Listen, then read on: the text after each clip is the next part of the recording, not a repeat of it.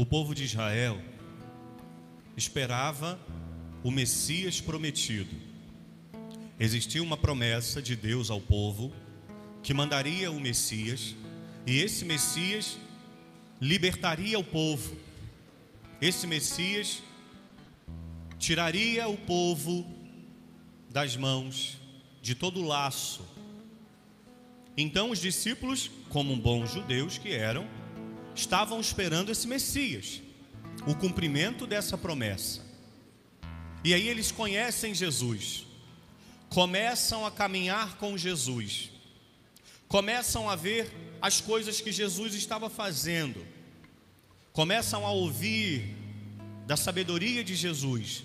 Então eles acreditam que Jesus é o Messias, por isso eles aderem ao Evangelho, por isso eles começam a seguir o Senhor. Por isso André, quando conhece Jesus, ele vai correndo até o seu irmão Pedro e diz: Encontramos o Messias, vem que eu vou te apresentá-lo.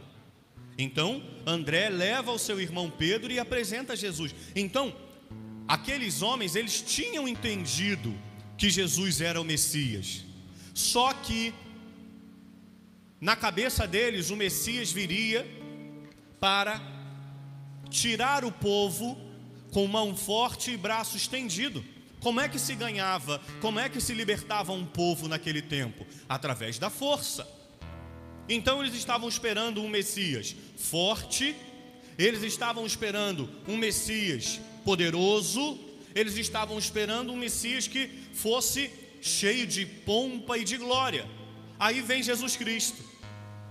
Quem quiser ser o primeiro, que seja o último e o servidor de todos. Aquele que quiser me seguir, toma a tua cruz, renuncia a si mesmo e me segue. Aí vem Jesus e diz: quando te derem de um lado da face, oferece o outro. Aí vem Jesus e diz: quando te chamarem para andar um, anda dois quilômetros. Aí Jesus diz: quando te tomarem a túnica, dê também a capa. Na cabeça daqueles homens a coisa não estava bem esclarecida. Vocês estão compreendendo a, a, a, o questionamento daqueles homens? Nós acreditamos que Ele é sim o Senhor e Salvador, mas cadê que Ele não vai logo desembanhar a espada? Porque cadê? E na cabeça deles, espera lá, se Ele é o Messias prometido e esperado, Ele vai reinar com glória. Logo, se eu sou próximo a Ele, quem será que Ele vai botar à direita? Quem vai ser o homem forte desse reinado? Quem Ele vai botar à esquerda? Lembra da mãe dos filhos de Zebedeu? Senhor, ó, meus dois filhos, ó, os moleques são bons, hein?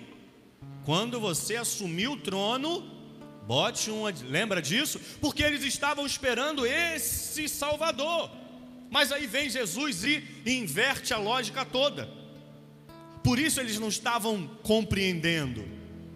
A, a, lógica do Evangelho é contrária à lógica do mundo. Hoje, quanto mais poder você tem, menos você serve. Pode parar para pensar. Quanto mais poder você tem, menos você se coloca à disposição. É impressionante. Eu vou, eu vou dar um, um, um exemplo aqui que não tem nada a ver, mas é só para a gente entender. Vide, é, gente, é só um exemplo. Cuidado, não estou levantando bandeira de ninguém. Isso aqui é uma pregação do Evangelho. Vide os nossos políticos.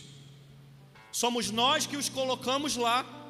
Eles são nossos funcionários e nós os chamamos de excelência. Não temos, eu, eu, eu não estou fazendo campanha nem jogando pedra, eu só estou mostrando a lógica invertida. Eles deveriam nos chamar de excelência, nós somos os patrões, eles são servidores do povo. Entenderam? Compreenderam? Estão lá para servir, mas não servem, são servidos. Essa é a lógica. É isso que acontece na nossa cabeça. Quanto mais nós ascendemos na nossa carreira, quanto mais nós ascendemos na a, a, nossa empresa, quanto mais nós estudamos, ao invés de colocarmos à disposição do outro, tá aqui, ó, tudo que eu estudei, deixa eu te ajudar. Não. por favor, eu sou o Beltrano Ciclano. Certa vez, já deve ter isso uns quatro anos pelo menos. Eu estava na linha amarela, dirigindo, e aí, claro, não, poderia estar de carona, ou poderia também estar, sei lá, né, num, num, num ônibus, mas eu estava dirigindo. E aí, na linha amarela, de quando em vez o trânsito para, né? Assim, você tem que estar muito atento, tchup, parou. Só que eu dirijo muito tranquilo. Vi o trânsito parando lá na frente, eu já reduzi, como a gente faz costume, que nem é regra isso, mas você liga o pisca-alerta para o cara de trás saber que está acontecendo alguma coisa. E aí eu liguei o pisca-alerta e quem dirige entende o que eu estou dizendo. Eu já olhei no meu espelho aqui, eu vi, opa, tem um carro atrás de mim. Que bom, ele já me protegeu. Quando parar, né? Só que esse cara que estava atrás de mim, o que, que ele fez? Ele saiu. A minha traseira ficou aberta e veio um cara a uns 450 por hora. Eu só ouvi a frear. E o cara fritou o pneu. Eu olhei aqui no espelho, o carro crescendo. A única coisa que eu podia fazer, travar o volante e tirar o pé do freio. Para quê? Para a pancada me jogar lá na frente. Porque se eu seguro no freio, eu tomo toda a carga da força da batida.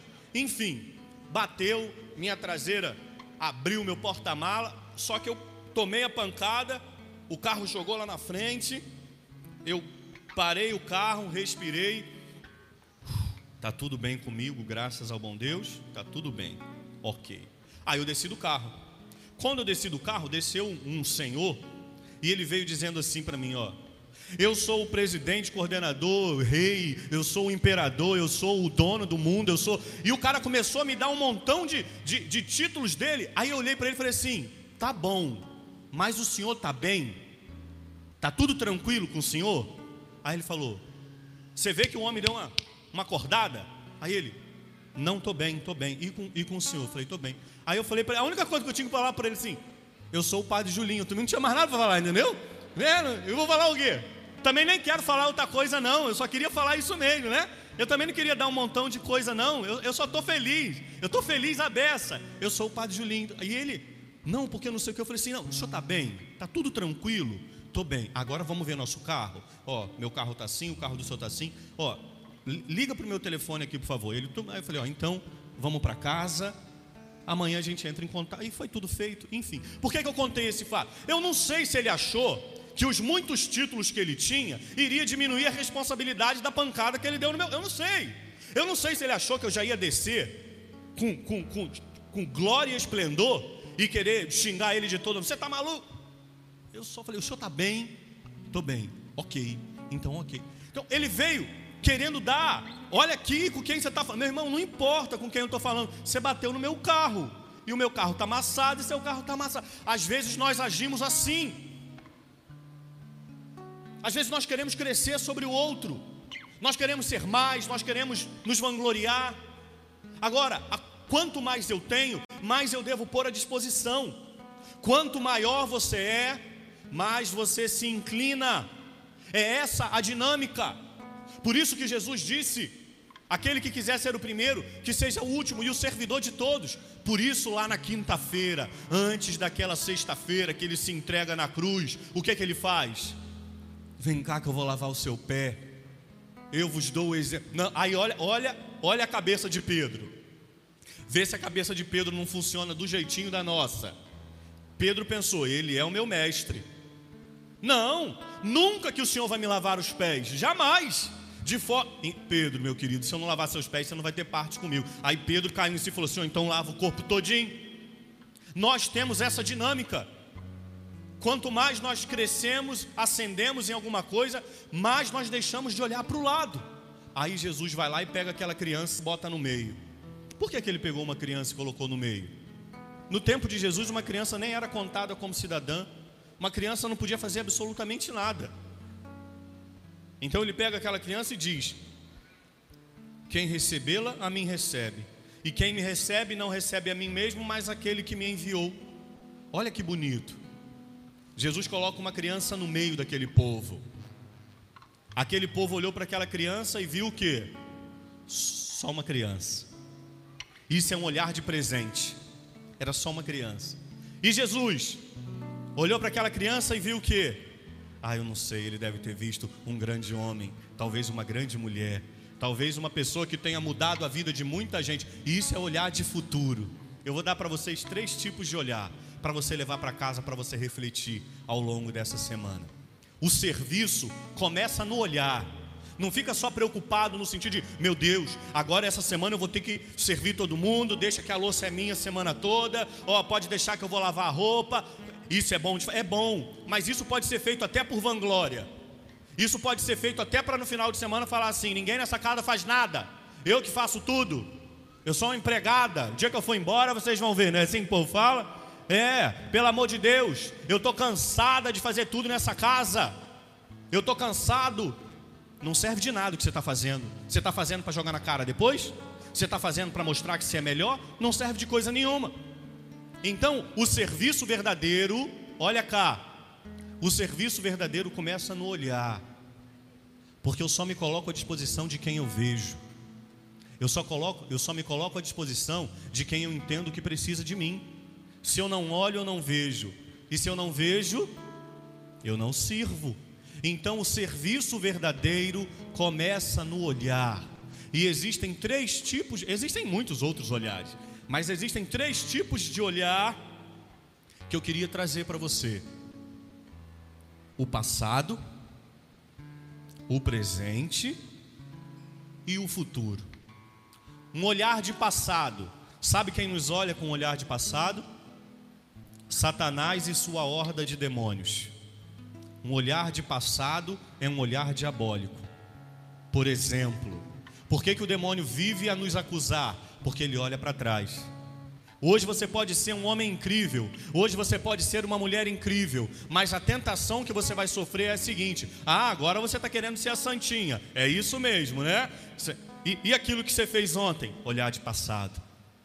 Quantas vezes nós deixamos de comungar, quantas vezes nós deixamos de procurar o sacramento da confissão, porque nós caímos na tentação de nos olharmos também com um olhar de passado.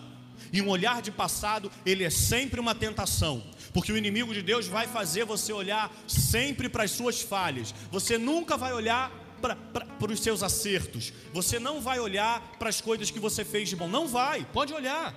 E muitas vezes nós chamamos isso, sabe de quê? De autocrítica. Ok que nós devemos ter uma autocrítica, é evidente. A autocrítica nos ajuda a melhorar, é evidente. Mas cuidado para você não cair na tentação de olhar com um olhar de passado um olhar de passado, ele sempre volta naquilo que não presta. Por isso que o demônio vive a nos acusar, porque ele não consegue olhar para frente. O demônio só consegue olhar para trás. O demônio tem ódio de Deus e ele só quer nos olhar para trás, porque assim ele quer nos acusar.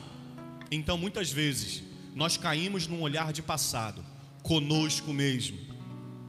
Não nos amamos, não nos perdoamos, Quantas pessoas eu atendo em confissão que vêm confessar o mesmo pecado duzentas vezes? Isso é um olhar de passado. Por qual motivo? Porque não consegue sair lá de trás, não consegue se libertar dessa prisão. Deus já perdoou. Existem pecados que nós aprendemos quando a gente tem aula de confissão, que a primeira pergunta que nós temos que fazer é: você já confessou esse pecado? Existem pecados que a gente tem que fazer, porque é uma ferida tão grande, é um buraco tão imenso na alma que a pessoa não consegue sair dele. Aí se confessa, mas não se sente perdoado, perdoada. Por qual motivo? Porque não se perdoou. E como não se perdoou, não consegue enxergar o perdão de Deus. Esse é um olhar de passado. Padre Julinho, senhor está dizendo que eu estou com um demônio no corpo? Não, pelo amor de Deus. Dizer que é um olhar diabólico é porque é um olhar de tentação, entende? É o demônio quem nos tenta. Para que, que você quer agora ir para a igreja? Você viveu uma vida toda de devassidão. Para que, que agora você quer passar a rezar o terço? Você nunca rezou o terço. Para que, que agora você está querendo ler a Bíblia? Não serve de nada. Olha quantas vezes você caiu. Esse é um olhar de passado. E o demônio veio para matar, roubar e destruir matar a fé, roubar a esperança e destruir a vivência, a caminhada diante de Deus. Às vezes nós temos um olhar de passado até para o outro. Quantas vezes dentro da sua casa você volta lá atrás e você bota o dedo na ferida e você rasga de novo aquilo que estava cicatrizando. Isso é um olhar de passado, porque está doendo aqui. Como está doendo aqui, eu tenho que fazer doer aqui. Aí eu digo: Ah, é? Agora você quer acertar, mas lembra o que você fez? Você lembra aquilo que você me falou? Isso é um olhar de passado. Todas as vezes em que nós olhamos com um passado, com um olhar de passado para alguém, você está jogando uma pá de terra na sepultura daquela pessoa, que talvez esteja viva no corpo, mas está matando a alma. Primeiro olhar é um olhar de passado. Segundo olhar é um olhar de presente. Esse, na maioria das vezes, é nosso. Que não tem problema em si, mas ele é muito frágil. O olhar de presente, ele é frágil demais. Por qual motivo? Porque eu só vivo o agora. Eu acertei contigo semana passada, eu acertei contigo segunda-feira, eu acertei contigo sábado, eu acertei domingo, eu acertei quarta, mas hoje eu errei. Aí você olha para mim e diz assim: você não deveria ter feito isso. Eu achei que você me amasse. Eu pensei que você, ó, isso é um olhar de presente. Eu só olho agora. E o olhar de presente em si, escuta o que o padre vai dizer. Ele não é ruim em si, mas ele é frágil. Ele é muito frágil porque ele muda de acordo com a situação. E aí, olha só, quando eu fico muito num olhar de presente, provavelmente, se essa pessoa errar comigo, eu dou um pulo para onde? Para o passado. Aí eu deixo de olhar aquela pessoa com um olhar de presente e olho para ela com um olhar de passado. E aí eu começo a meter o dedo na cara e dizendo: você não presta, você não melhora, você nunca vai ser ninguém, porque você erra e faz isso e faz aquilo e aquilo outro. O olhar de passado em si, ele não de presente em si, ele não é ruim. O problema é que ele é frágil. Você acerta com a pessoa a vida toda. O dia que você pisar no calo dela, ela fala assim: "Não olha mais na minha cara. Por que que você fez isso comigo?" Eu nunca esperei isso de você. Isso é um olhar de presente. A diferença, o que, que o Senhor espera de nós? Que nós tenhamos um olhar de futuro. E Deus amou de tal forma o homem que deu o seu filho para que todo que nele crê não pereça, mas tenha a vida eterna. Quando Deus nos amou na cruz, ele tinha para nós um olhar de futuro. Por qual motivo? Porque na, na realidade nós éramos inimigos dele, condenados e danados ao inferno, mas ele nos olha como santos e salvos no céu. Esse é um olhar de futuro. É esse olhar que o Senhor espera de nós. É olhar hoje e ver amanhã. E escuta, Vou falar devagar. Ter um olhar de futuro que fique muito claro. Não é descobrir, adivinhar, não é nada disso. É olhar para o outro e ultrapassar o limite dele. Deus olha para mim hoje e para você, e Deus diz assim: tudo bem, Padre Julinho, você ainda não alcançou a santidade almejada, mas eu já te dou hoje o amor que eu te darei no céu. Ele me antecipa o amor, e esse amor antecipado me dá coragem, esse amor antecipado me levanta, esse amor antecipado me dá dignidade. Por favor, tenham um olhar de futuro para a sua casa, para a sua família. Quando alguém na sua casa errar, não bota o dedo na cara, não diga para ela, eu te disse, eu te avisei. Ela já sabe. Para de tripudiar em cima do, do, do, defunto. Um olhar de futuro, ele tem o poder de ressurreição. Quando você olha para alguém que está ferido pelo pecado, que está magoado, que está envergonhado, quando você tem a coragem de olhar para aquela pessoa e falar assim: vamos lá, porque Deus te ama e você é capaz, isso é ressurreição é domingo de Páscoa, é o sepulcro que fica vazio, é a pedra que rolou. Mas muitas vezes nós não conseguimos dar esse passo, e aí nós vivemos com um olhar de presente, que muitas vezes tende para um olhar de passado. Queria te entregar uma tarefa essa semana. Que tarefa, Padre? Por favor, leva para casa esses três olhares. E quando você estiver passando por alguma situação, pegue-os e coloque-os diante de você. Vai chegar na sua casa daqui a pouco, descobrir um problema, descobrir uma coisa muito feliz. Com que olhar que eu estou olhando? Com um olhar de acusação, com um olhar que traz o, o erro. Eu estou olhando só com um olhar momentâneo.